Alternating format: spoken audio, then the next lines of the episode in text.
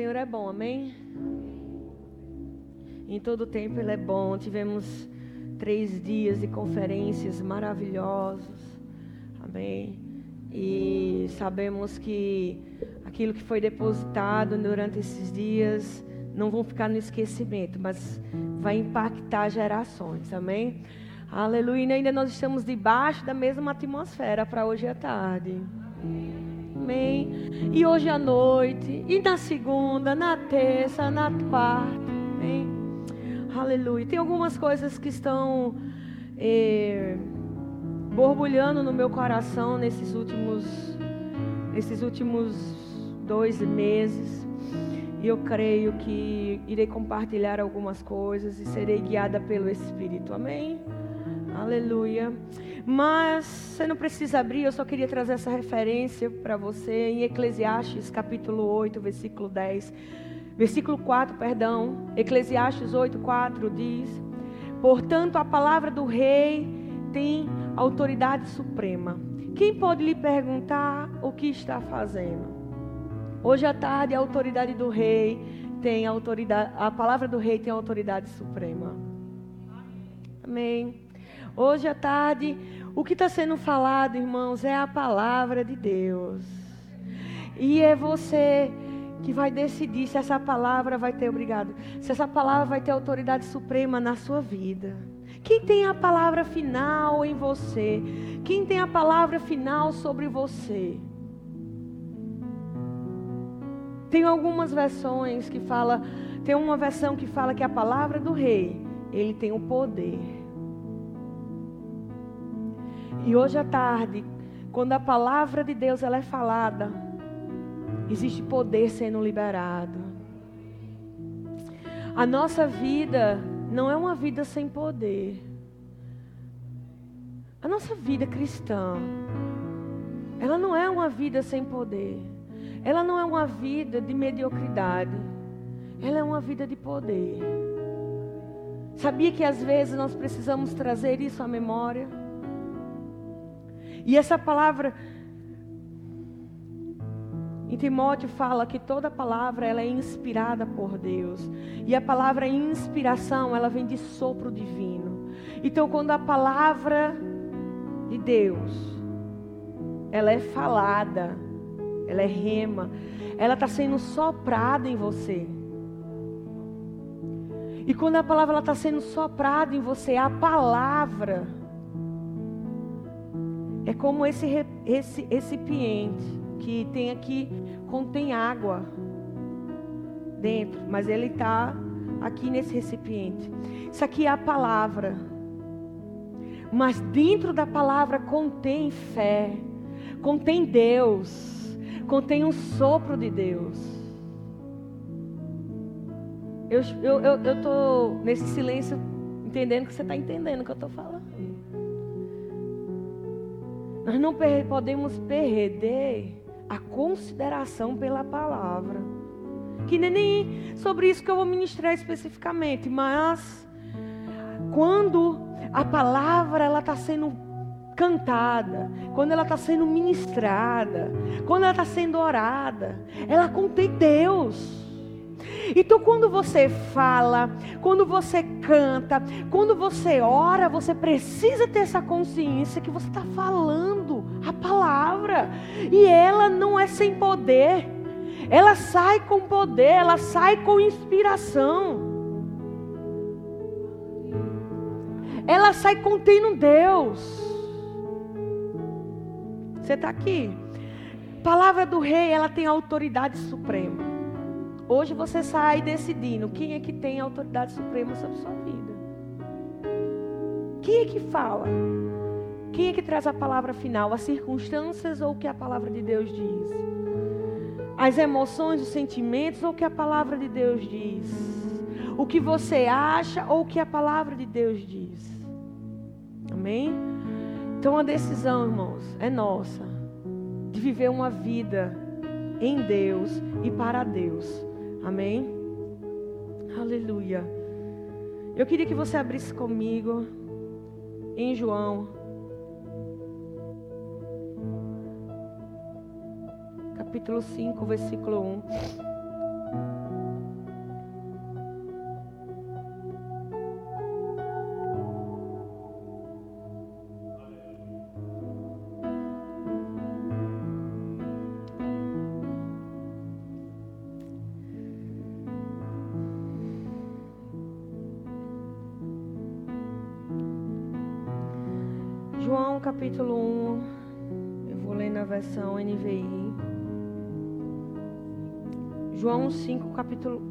5, 1. Eu quero dizer 1 como capítulo, não. Capítulo é 5. Algum tempo depois, Jesus subiu, a Jeru... Jesus subiu a Jerusalém para uma festa dos judeus. Há em Jerusalém, perto da porta das ovelhas, um tanque em aramaico, e é, é chamado de Betesda, tendo cinco entradas em volta. Ali costumava ficar um grande número de pessoas doentes e inválidas. Diga assim, um grande número de pessoas doentes e inválidas. Amém. E aí esse versículo ele vai descrever quem são essas pessoas doentes e quem são essas pessoas inválidas. E ele começa a dizer cegos, mancos e paralíticos. E eles esperavam um movimento das águas. De vez em quando descia um anjo do Senhor e agitava as águas. O primeiro que entrasse no tanque, depois de, de agitadas as águas, era curado de qualquer doença que tivesse. Um dos que estavam ali, ou seja, um desses doentes, um dessas multidões de paralíticos, de doentes, de cegos, de inválidos, um, um deles estava ali, era paralítico e fazia 38 anos. Você concorda comigo que faz muito tempo que uma pessoa está doente? 38 anos. 38 anos, esse homem estava naquele lugar, junto com aquela outra multidão de pessoas, paralíticas, doentes, cegas, enfermos.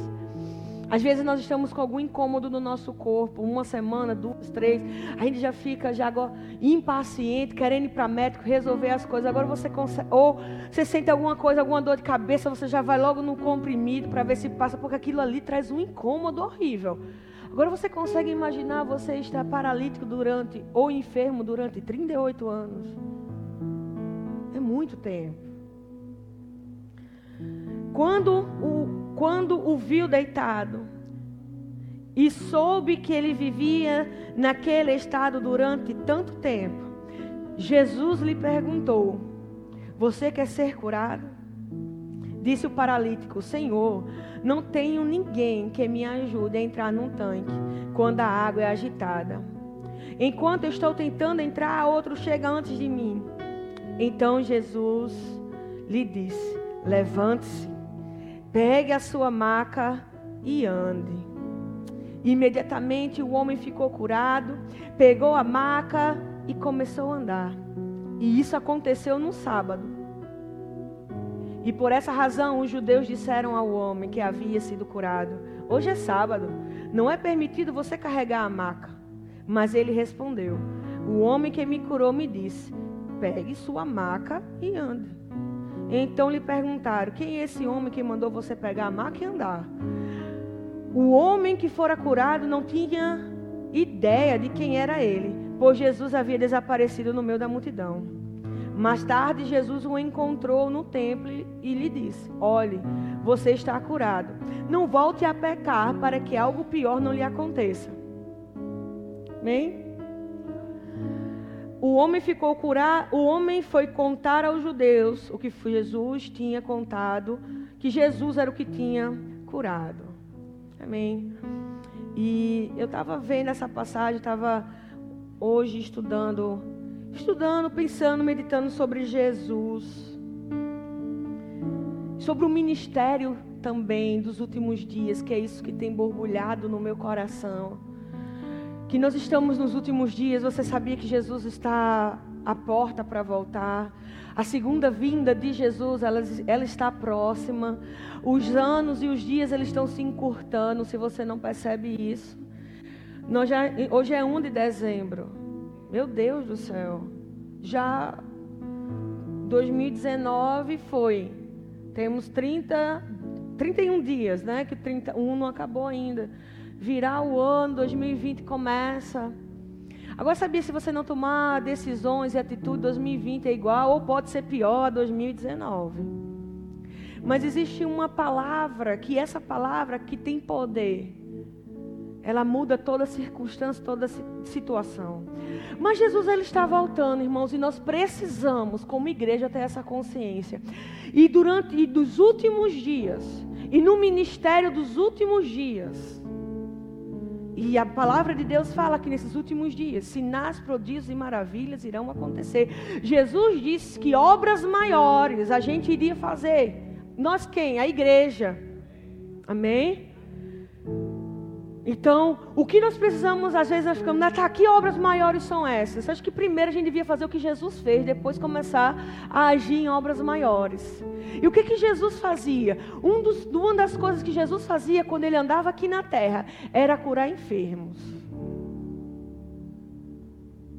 Isso é uma faceta da, da, da, de quem é Jesus.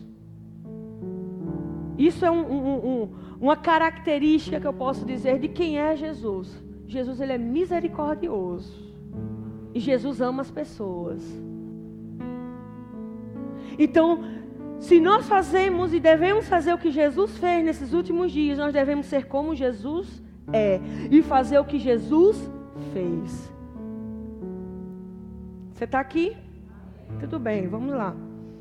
Então, ele diz aqui e há em Jerusalém, perto da porta das, das ovelhas, um tanque em aramaico é chamado de Betesda. Betesda significa lugar de misericórdia, lugar de graça, lugar da bondade de Deus. E esse nome não era o nome original, esse foi um nome dado por aquelas pessoas que estavam naquele lugar. Quem são as pessoas que estavam naquele lugar? Os coxos, os paralíticos, os cegos, os inválidos. Você está aqui? E tendo é, cinco entradas em volta, ou seja, era um lugar grande.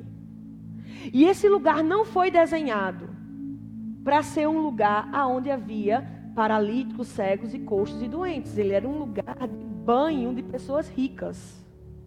Então era um vão enorme.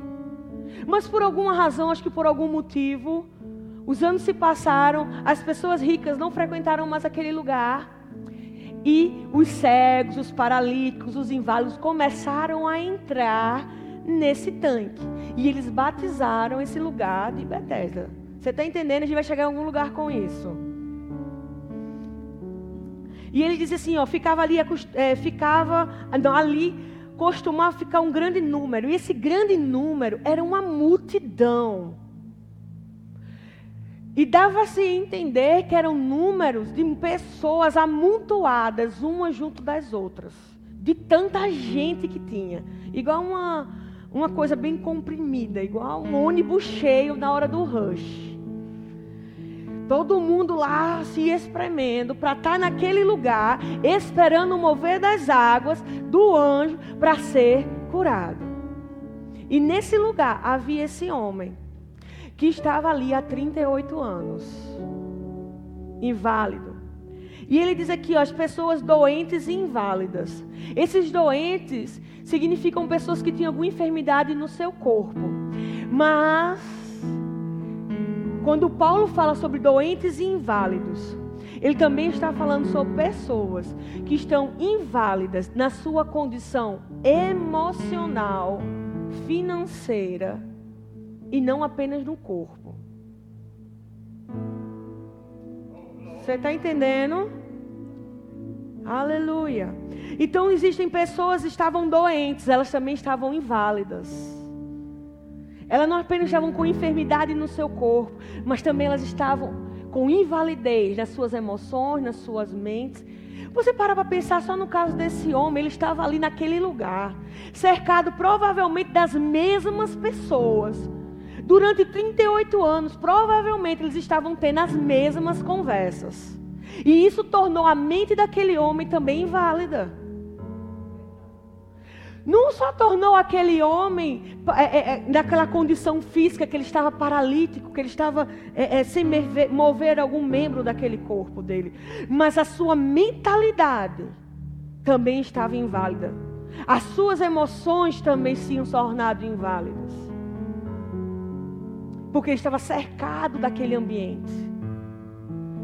Porque, querido, durante você chega num lugar e você começa a falar sobre algo, se você fica perto de pessoas que começam a falar sobre a mesma coisa, dia após dia, dia após dia, dia após dia, agora você consegue imaginar essa, essa mesma situação, ano após ano? Poderia se tornar atrofiada a sua forma de pensar, e a gente vai ver isso. Se tornaria, eu estou falando, irmão, sobre o, o, o, o que é uma doença. Doença é um ladrão de vida. Enfermidade rouba a vida. Não só rouba algo do seu corpo, aí eu estou sentindo uma dor, eu estou sentindo uma dor de cabeça, mas ela invalida toda a sua vida. E trazer hoje à noite, uma, hoje à tarde, uma consciência para você que Jesus ele morreu na cruz para nos dar uma vida de poder e não de invalidez e não de doença. E ele estava ali parado, aí ele diz assim: Olha, tinha cegos.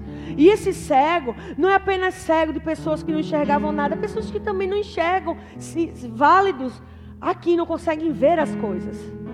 Tanto que em Efésios capítulo 1, versículo 17 diz para que os olhos do teu entendimento sejam abertos, porque existem pessoas que estão dentro da igreja, mas que os olhos espirituais estão cegos, bloqueados. Só que essa vida de poder é para que o nosso corpo seja curado, mas também que os olhos, dos nossos olhos espirituais, eles sejam abertos. É, Kenneth Reagan, uns cinco anos antes de partir, é, antes de estar com o Senhor, antes de ir para casa, como ele mesmo dizia, antes de ir para casa com o Pai, ele profetizou e, ele, e o Espírito Santo de Deus falou sobre espírito, sobre olhos para ver. Eu, eu já tenho falado sobre isso e eu, eu não, não, não é repetição, não é sobre uma repetição de uma mensagem, é sobre a mensagem. O poder não está só apenas em eu repetir copiar um ministro, querido. O poder está na mensagem. Amém. E ele falou: que nesses últimos dias, olhos para ver, ouvidos para ouvir, olhos para ver, ouvidos para ouvir, olhos para ver, ouvidos para ouvir. Ele falava, pregou sobre isso. E, e, em Coríntios fala que nós precisamos ter olhos, espírito para ver e entender, porque a visão está conectada quando você vê e quando você entende. Quando você vê e você entende, você tem a visão. Quando você não vê e quando você não entende, você não tem visão. Você não tem visão para a sua vida, porque você não está vendo e nem você está ouvindo. Então você não tem uma visão. Você não consegue se ver quem você é em Cristo. Você não consegue entender quem você é em Cristo. Por isso tem muitas pessoas dentro da igreja andando debaixo de julgos e condenações. Porque precisamos abrir os nossos olhos espirituais e os nossos ouvidos espirituais.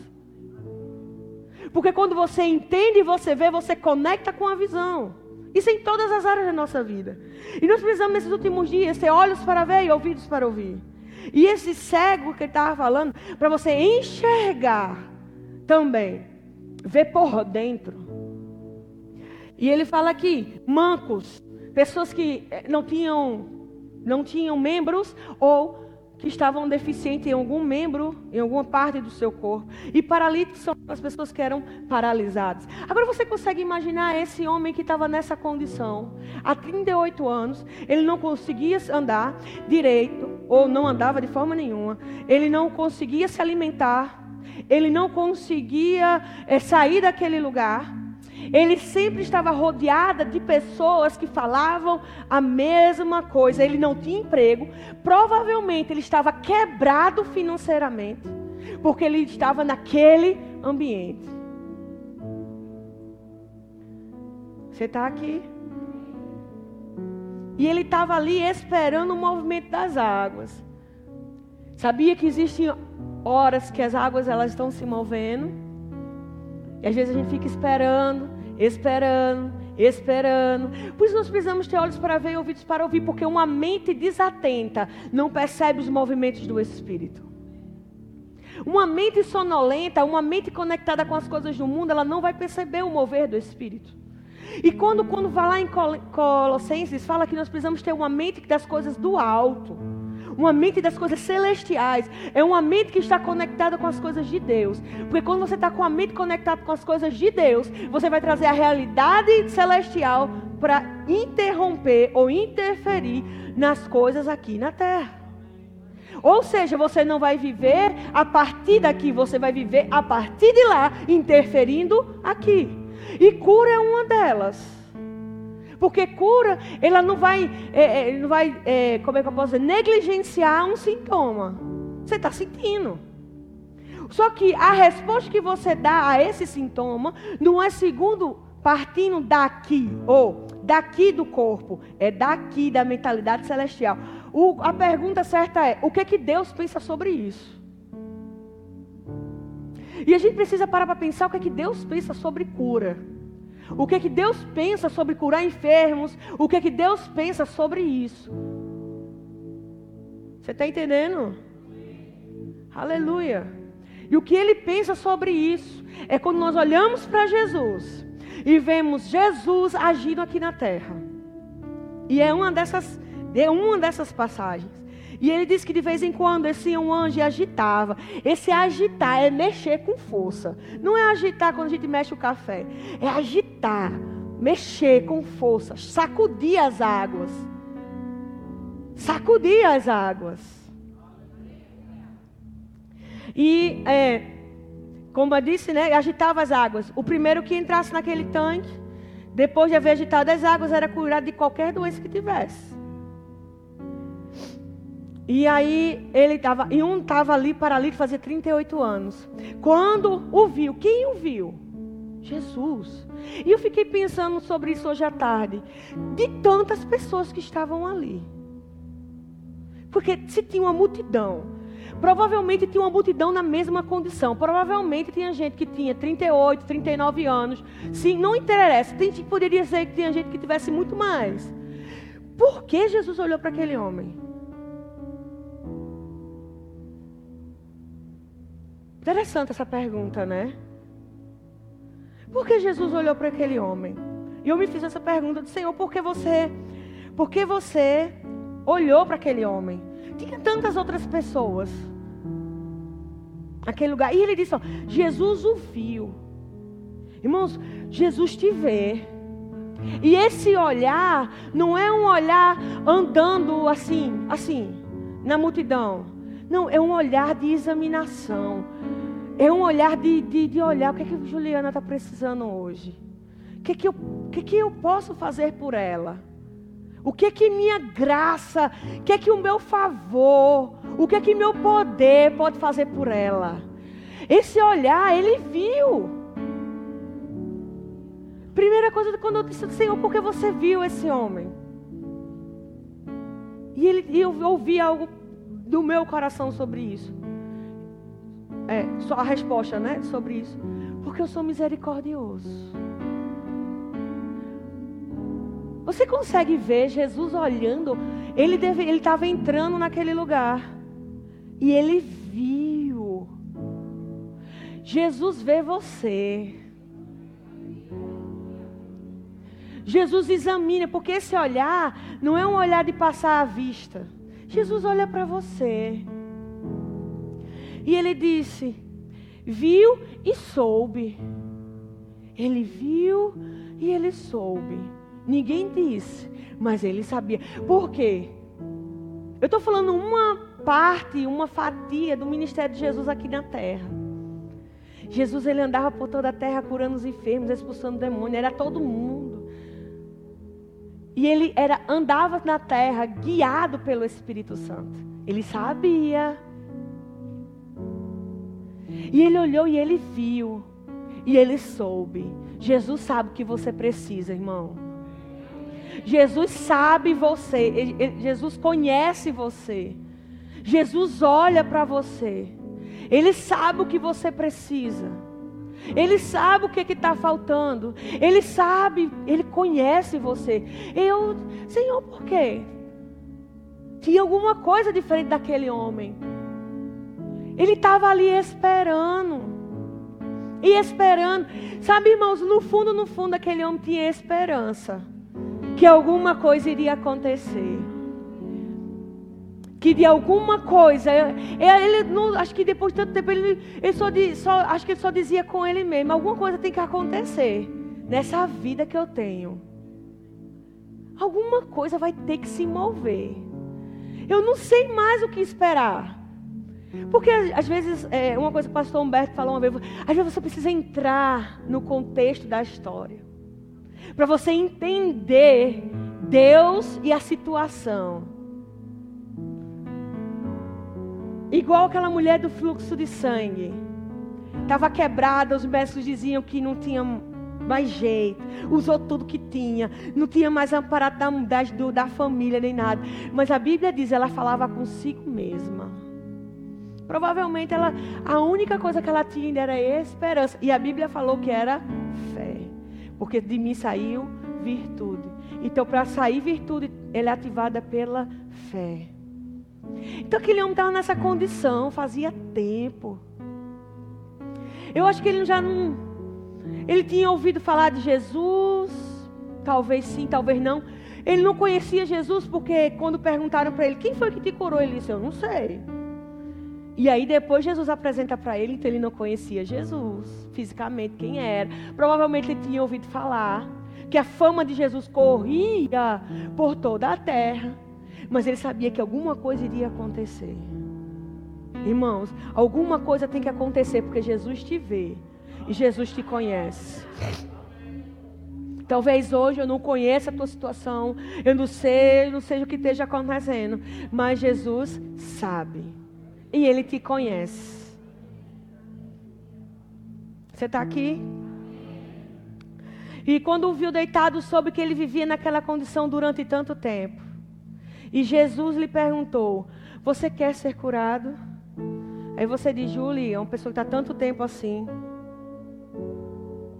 Nessa condição, será que a pessoa não queria ser curada? Mas Jesus ele não estava apenas perguntando a esse homem. Só, oi, você quer ser curado? Porque pasme você, irmãos, já aconteceu comigo, de pessoas estarem em situações e eles não receberem a cura e não creem nesse Jesus misericordioso que eu estou falando para você e não creem no evangelho e achar que não é bem assim com ele. E eu estou aqui hoje à tarde para dizer que Jesus ele continua curando. Que ele continua operando milagres e os últimos dias e esse ministério dos últimos dias que está sobre a igreja, haverá uma grande onda de poder onde pessoas irão ser curadas, saradas, levantadas.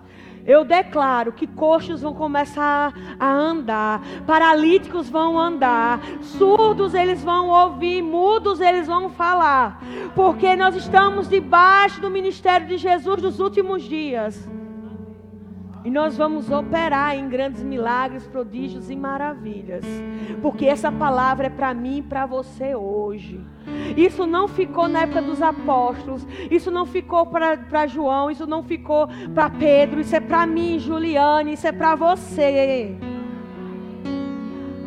Aleluia. E ele perguntou: Olha, você quer ser curado?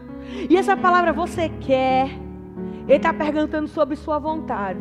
Só que Jesus estava colocando algo mais intrínseco nessa pergunta. Você quer ser curado? Você quer mudar de vida? Porque a vida daquele homem estava naquela condição. Quando Jesus entra na história, meu irmão, ele muda a sua vida. Ele muda a sua história. Jesus está perguntando: você quer ser curado? Porque olha, a partir do momento que o poder que há em mim, que a cura que há em mim tocar em você, você vai precisar mudar de vida. Você vai precisar sair desse lugar. Você não vai mais ficar rodeado com essas pessoas. Você está entendendo? Você não vai ficar atrofiado mentalmente, ouvindo. Ô, oh, oh, irmão, irmão. Você precisa desenvolver uma maturidade espiritual. Para quando a bênção chegar, se é uma cura, se é uma libertação, se é até uma palavra que você precisa chegar até você, você não deixar ser roubado. Se você ficar cercado pelas mesmas pessoas, você não vai receber e nem vai viver aquilo que Deus tem para você, não. Jesus está dizendo: você quer ser curado? Agora vou dizer um negócio para você. Você vai ter que sair desse lugar você vai ter que parar às vezes de andar com algumas pessoas que estão, que vão poder interferir na sua fé. Você vai ter que começar a trabalhar, porque ninguém vai chegar mais para dar esmola para você não, porque você vai estar curado. Você vai ter que ir atrás da sua família, porque provavelmente faz 38 anos que você não, não vê sua família. Você vai ter que começar a estudar, você vai ter que começar a fazer alguma coisa. Essa é a parte, uma das partes centrais da mensagem. Porque a gente não, eu quero que Jesus faça, eu quero que Jesus intervenha, eu quero que Jesus faça alguma coisa. Irmãos, ele vê você, ele conhece você, mas você também vai precisar dizer, eu vou fazer alguma coisa também. Eu já vi pessoas serem curadas, mas por eles não terem mudado o ambiente, a, a enfermidade volta. E é o problema é com Jesus? É não. Não é. Porque, confissão, irmão, ó, a gente precisa entender que incredulidade é fé no lugar errado. E falar coisas que não tem nada a ver, que são contrárias à palavra, à palavra de Deus. Isso é incredulidade. Medo é foco no lugar errado. Medo é fé no lugar errado. Fé, fé é fé no lugar certo. Eu tenho fé aonde? Aqui, na Bíblia, na palavra de Deus. Mas se você está com medo, se você está agindo com incredulidade, é porque você está vendo, ouvindo e falando coisas contrárias à palavra de Deus. Isso é incredulidade. E a incredulidade, ela não bate com a fé. E ele perguntou: Você quer ser curado? Você quer uma mudança de vida? Talvez hoje o seu corpo está sano está tá saudável. Glória a Deus por isso. Mas talvez Jesus esteja te perguntando hoje: você não quer uma mudança de vida, não, nessa área que você está precisando? Só que vai requerer alguma coisa que você precisa fazer. Saia dessa rodinha. Não era um tanque? Saia desse lugar. Pare de andar com essas pessoas. Irmãos, porque elas estavam paralíticas do mesmo jeito. Imagine dois paralíticos se ajudando para entrar. Não, vai. Puxa uma perna que eu puxo um braço. Não vai. Não funciona dessa forma. Graças a Deus por isso. Você precisa cortar algumas coisas. E aí ele diz aqui: disse o paralítico. Vamos ver o que o paralítico falou. Senhor, eu não tenho ninguém. Ó. Oh, Senhor, eu não tenho ninguém ou seja, a responsabilidade era para eu ter alguém, mas eu não tenho. Eu não tenho pastor, eu não tenho meu líder, eu não tenho, eu não tenho marido, eu não tenho isso, eu não tenho. Eu, onde é que estava o foco dele? No que ele não tinha. Eu não tenho. Eu não tenho ninguém. Aí ele começa a contar a sofrência dele. Eu não tenho ninguém que me ajude a entrar no tanque quando a água é agitada. Enquanto eu estou tendo tentando entrar, outro chega antes de mim. Então Jesus disse: Levante-se. Aí foi por isso que eu disse: Senhor, por que você olhou para ele? Primeira coisa que o Senhor falou para mim no meu coração: Porque eu sou misericordioso. Às vezes não precisa de muita coisa, gente. Porque Jesus, ele é misericordioso. Você entendeu porque ele me respondeu isso? Porque eu sou misericordioso. Eu uso da minha misericórdia para você. Eu uso da minha misericórdia. Eu uso do meu amor para você. E a segunda coisa foi porque, além de ele ter visto que ele não tinha ninguém, ele disse: Eu ainda tento. Ou seja, ele encontrou naquele homem ainda esperança e fé. Então, pôde agir. E Jesus disse: Agora levanta-se, levanta Pega a tua maca e anda. Ele disse, ó, você vai se levantar. Agora, aquilo que você servia de encosto para você, você vai botar debaixo do seu braço. E você vai começar a andar. Uma, para você não voltar mais para aquela condição. Você não ficar olhando lá aquela maca deitada no chão e você voltar para aquele lugar. Duas, aquilo que estava com durante tanto tempo, como se fosse lhe abraçando, você vai botar debaixo do seu braço e você vai começar a andar.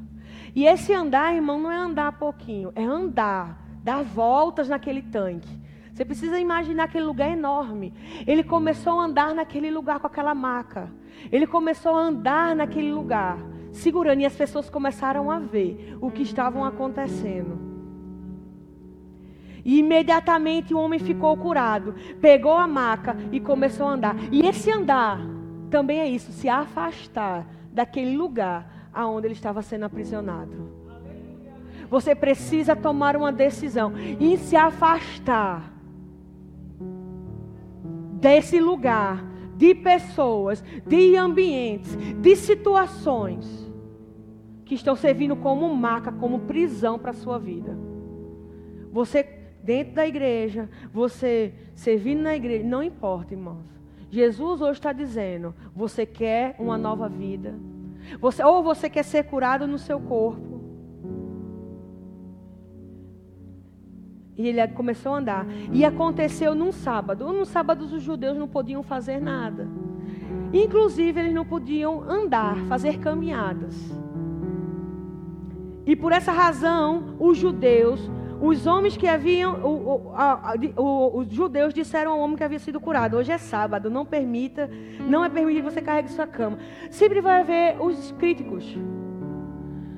O cara, 38 anos, paralítico, numa miséria, ele recebe a cura e ainda vem os críticos, os religiosos de plantão, dizendo que eles não podem, ele não podia ser curado, que não é bem assim que funciona, que não devia fazer desse jeito, porque é um sábado, é a mesma coisa. Se eu fosse dizer, botar a mão no meu braço e dizer assim: "Meu querido, você queria trocar de lugar comigo por 38 anos?" Porque é muito fácil, irmão, ser uma voz crítica uma voz religiosa. E o Senhor já nos tirou dessa condição. Jesus veio para nos tirar dessa condição. Jesus sabia, não, ele tinha um calendário, ele era judeu, ele sabia que era sábado, ele sabia que era o sabate dele. Mas, irmão, Jesus está dizendo nisso aqui, ele não está quebrando regra, não, porque quando ele veio, ele veio na plenitude do tempo. Mas Jesus sabia, ele conheceu aquele homem, ele disse: a misericórdia dele foi tão grande, eu não posso deixar um dia mais esse homem nessa condição. É isso que a gente tem que enxergar Jesus. O Jesus está dizendo hoje é tarde para você. Eu não posso deixar você, mas um dia nessa condição, porque meu amor está aqui por você. Irmã, você não precisa passar mais um dia nessa situação que você está. uma coisa muito, muito forte que nós ouvimos, você não precisa de condições favoráveis para você começar a viver. Jesus está chamando você para viver hoje. Jesus morreu na cruz para você viver hoje. Então não, eu, eu, eu digo para os jovens: não deixe os assassinos de influência matar a sua fé. Não deixe os assassinos de influência matar o seu milagre. É isso que o judeu está dizendo, ó. Volta para tua maca. Você não é pode não, volte para aquele lugar de miséria. Volte para aquele lugar onde você estava preso. Se, se, Jesus quiser, amanhã ele lhe cura. Era isso que eles estavam dizendo, irmão. Às vezes nós vemos um irmão sendo levantado, uma irmã sendo levantada. A gente vê alguém sendo honrado, alguém crescendo, e a gente levanta, mas não devia fazer desse jeito. Mas eu acho que não devia ser assim. Irmão, se alegre com quem se alegra. Não seja um assassino de milagres, porque quando você diz isso sobre a vida de alguém, você está fechando a porta da operação de milagres de Deus na sua vida.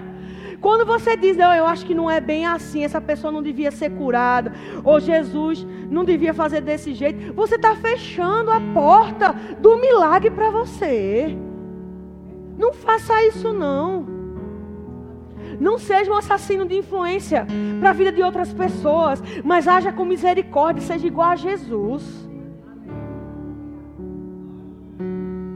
Por que eu estou dizendo isso? Porque Jesus subiu aos céus E ele disse o quê? Eu vou mandar um consolador.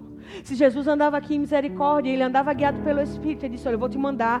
Um da, quando ele disse: Eu vou mandar um consolador, eu vou mandar um mesmo, da mesma qualidade, da mesma integridade. E vocês ainda vão fazer obras ainda maiores. Ou seja, a gente tem que andar como Jesus andou. E o Espírito Santo. E nós devemos andar com misericórdia com os outros também. Ver alguém em necessidade, ver alguém em, em, em, em pranto, irmãos, é agir com misericórdia.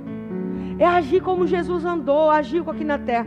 E ele disse: Ó, é sábado, não é permitido não. Bote de volta aí a sua maca, deite em cima dela. Não faça isso não. E no 11 ele diz: Mas ele respondeu: O homem que me curou, o homem que me curou, disse Pega sua maca e ande. Sabia que quando Jesus diz alguma coisa, você precisa responder a Ele? E você precisa fazer o que Ele disse para você fazer. Ele está dizendo: olha, aquele que me curou, Ele disse para eu fazer e eu vou fazer. Não importa o que você está dizendo, não importa o que vocês estão me mandando fazer, eu não vou voltar para aquele lugar de miséria, não. Jesus já te tirou da miséria, Jesus já te tirou da falta. E você pode, e você tem que dizer: eu não vou voltar mais para esse lugar de miséria. Eu não volto mais para esse lugar de prisão. Eu não vou voltar para esse lugar. Jesus pagou um alto preço. Aquele que me curou, aquele que me libertou, aquele que, que é o meu pai, aquele que é meu. Eu não vou voltar mais para esse lugar. Eu me recuso a pensar como eu pensava, a agir como eu agia. Eu vou pegar a minha maca e vou começar a andar.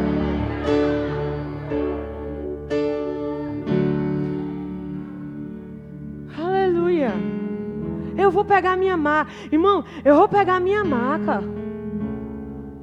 Você acha que eu também não tenha, não, uma, uma muleta, não? Uma muleta velha, safada? Tinha. Tinha. E de vez em quando, irmãos, ah, o diabo fica, olha elas ali. Disse, não, não, não, não, não, não, não, não volto, eu me recuso. Eu me recuso a voltar para esse lugar. Eu me recuso a pensar como eu pensava. Eu me recuso a agir como eu agia. Eu não vou voltar. Essa Jesus disse para fazer. Eu vou fazer alguma coisa. Olha, aquele que me curou. Aquele que me curou. Disse. Se ele disse, Está dito, não importa o que você diga, não importa o que os assassinos de influência digam, não importa o que os religiosos digam, não importa o que os judeus digam, eu vou fazer o que Jesus disse para eu fazer. Então, e lhe perguntaram: quem é esse homem que mandou você pegar a máquina? Quem é esse? Quem é esse? Aí o homem, é o homem que fora curado, não tinha ideia de quem era Jesus, pois Jesus havia desaparecido no meio da multidão. Mais tarde, Jesus o encontrou no templo e disse: Olhe, você está curado. Jesus encontrou com ele depois, naquele, depois do furdunço todo. Jesus chegou de novo para aquele homem e disse: Olha, você foi curado. Agora, ele diz o seguinte: Não volte a pecar. O que é que nos diz isso, irmãos? Que aquela condição de, de, de paralisia que aquele homem estava era por causa de um pecado. Para que algo pior não te aconteça. Foi isso que eu falei. Sai do lugar de influência negativa para você não ser tentado ou tentada a voltar para o lugar de miséria. Jesus fala, isso é forte, irmãos. Ele disse: Olha, não volte. Não vá, não peque de novo. Você já saiu dessa condição. Não volte para aquele lugar. Não peque para que algo pior não te aconteça. Então existem algumas coisas, e eu estou finalizando com isso. Irmãos, existem algumas coisas que acometem o nosso corpo físico. Eu estou falando dessa carne agora primeiramente, dessa carne, que é porque nós, nós, nós abrimos brechas com algo que nós falamos, o que aquilo que a gente peca. Isso é uma das formas de dar legalidade para o diabo tentar tocar nossas vidas com a enfermidade. Porque não é Jesus, não é Deus, é tentar. Porque a legalidade do nosso corpo, em Cristo nós já somos redimidos. Isso é cenas para o próximo capítulo, mas eu quero que você entenda. O porquê Jesus disse: olhe, como se eu fosse, fosse parafrasear, vigie, viu? Vigie a sua vida, vigie a sua linguinha, Vigie a sua mente. O que, é que a gente, o que é que os líderes gostam de dizer? Guarde seu coração, porque aquilo que influencia seu coração vai influenciar sua boquinha. E quando você abre a sua boca, ela vai ser um manancial de vida ou vai ser um manancial de morte, irmãos. A Bíblia fala que do seu interior jorrarão rios de águas vivas. Irmãos, existem coisas boas dentro de nós que elas precisam ser jorradas. Precisam ser liberadas. E ele diz: Olha, para que algo pior não te aconteça. O homem foi contar aos judeus que o fora, fora Jesus que tinha curado. Aleluia. Jesus ele continua curando, irmãos. Ele continua operando. E ele continua fazendo. Amém. Abre comigo, bem, bem, o, é, João, ainda, capítulo 15.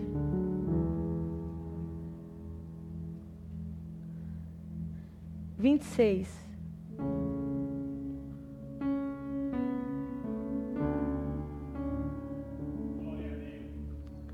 Quando vier o Consolador, eu enviarei a vocês da parte de meu Pai, o Espírito da Verdade que provém do Pai. Ele testemunhará a meu respeito. E vocês também testemunharão, pois estão comigo desde o princípio. O Espírito Santo já foi nos dado, ele testemunhará sobre Jesus, ele em nós, mas nós também seremos testemunhas aqui na terra. Você foi chamado para testemunhar a própria vida de Deus. Você foi andado para viver uma vida de poder. Aleluia. E cura está tá, tá, liberada hoje para nós.